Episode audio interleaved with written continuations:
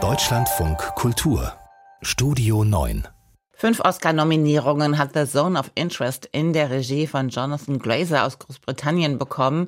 Heute kommt der Film mit Sandra Hüller und Christian Friedel in den Hauptrollen in die deutschen Kinos. Und Filmkritiker Patrick Wilinski hat The Zone of Interest natürlich schon gesehen. Guten Morgen. Guten Morgen.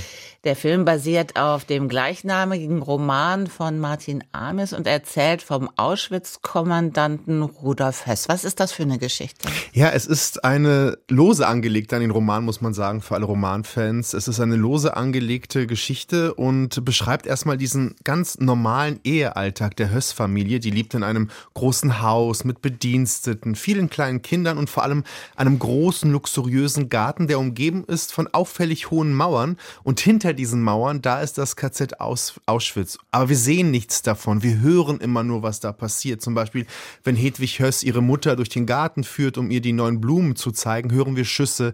Wir sehen eine Rauchwolke, die stört die Familie Höss beim Sonnenbaden. Plötzlich müssen alle husten, weil die Asche in ihre Lungen kommt. Aber ansonsten läuft dieses Leben dieser Familie, wie man sich so ein gut bürgerliches Leben in einem deutschen Vorort eigentlich vorstellt. Essen, Kuchen, die Kinder gehen zur Schule. Und dann bekommt Rudolf Höss den Auftrag, zurück nach Oranienburg zu kommen. Und das löst eine wahre Ehekrise aus. Denn vor allem Hedwig, seine Frau, die will dort bleiben für den Führer in den Ostgebieten. Die möchte sie bewirtschaften an dem, wie sie sagt, die Frau, die in der Nähe von Auschwitz wohnt, an dem schönsten Ort der Welt. Jonathan Glazer hat sich ja jahrelang die Frage gestellt, wie man für einen Ort wie Auschwitz überhaupt Kinobilder finden kann.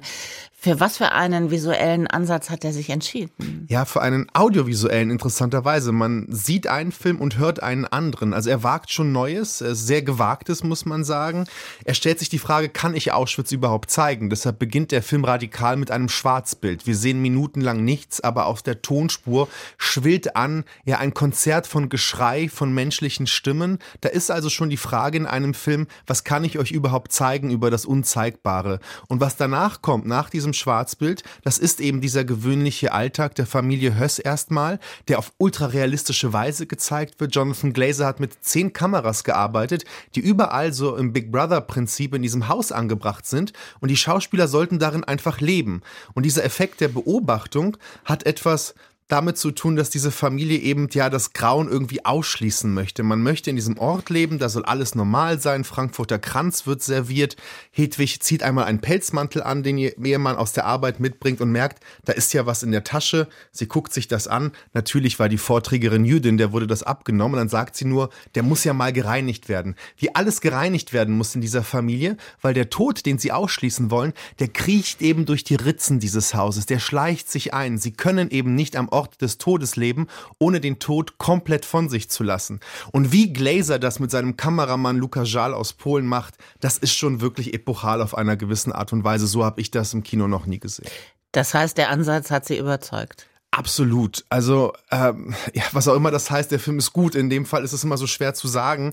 Er hat keine Close-ups. Wir kommen diesen Nazis, die wir da sehen, nicht wirklich nah. Also der Film setzt immer auf anti-empathische Momente. Die Tonspur ist auch in Mono gehalten, weil der Regisseur mit seinem Tonmann gesagt hat, selbst Stereo führt dazu, dass wir mit diesen Menschen auf irgendeine Art und Weise uns verbinden, mit ihnen mitfühlen. Das möchte er nicht. Und dahingehend ist dieser Film, könnte man sagen, ein architektonischer Film über die Architektur des Holocaust. Es geht immer wieder um die Skizzen der Gaskammern und die Kamera zeigt das genauso, wie sie Rudolf Höss zeigt, eben von außen und sagt ganz klar, Familienliebe und Massenmord haben sich für die, Mas äh, für die Nazis eben nicht ausgeschlossen. Und der Film zeigt, was passiert, wenn diese Zivilisation, die wir uns aufgebaut haben, bricht, ja, wozu der Mensch, dem Menschen fähig ist. Und dieser Abgrund ist sehr tief und sehr dunkel und der Film leistet das und zeigt und fragt übrigens auch, was hat das mit uns heute zu tun? Und auch deshalb ist er so epochal. Sandra Hüller und Christian Friedel spielen das Ehepaar Höss. Unterscheidet sich ihre Darstellung von NS-Tätern in der Art, wie sonst im Kino Nazis gezeigt werden? Ja, ja, absolut. Also die beiden schaffen das, äh, einen komplett anderen Stil zu finden für diese Menschen. Also sie stellen sie dar, müsste man sagen. Ich glaube, spielen passt da auch gar nicht. Ja, also es gibt da keinen Hauch von Empathie. Ich kann mir auch vorstellen, dass es unglaublich schwer war, das zu machen. Aber wie Sandra Hüller diese Hedwig spielt, das lässt einem häufiger einfach das Blut Blut in den Adern gefrieren. Aber auch Christian Friedel, der den Rudolf Höss so ultramännlich spielt und uns nochmal zeigt, wie Maskulinität und Faschismus äh, oder Nationalsozialismus auch eine gewisse Form ineinander gefunden haben. Und das Ganze muss man schon verstehen als audiovisueller Wurf. Und ich komme ja hier jeden Donnerstag hin und rede über Filme und es gibt gute Filme und schlechte Filme und manche sollte man sehen und manche nicht. Aber Zone of Interest, das ist Pflichtprogramm. Diesen Film muss man sehen. Wenn man nur einen Film in diesem Jahr sieht, dann muss es Zone of Interest sein, weil er was mit uns heute zu tun hat.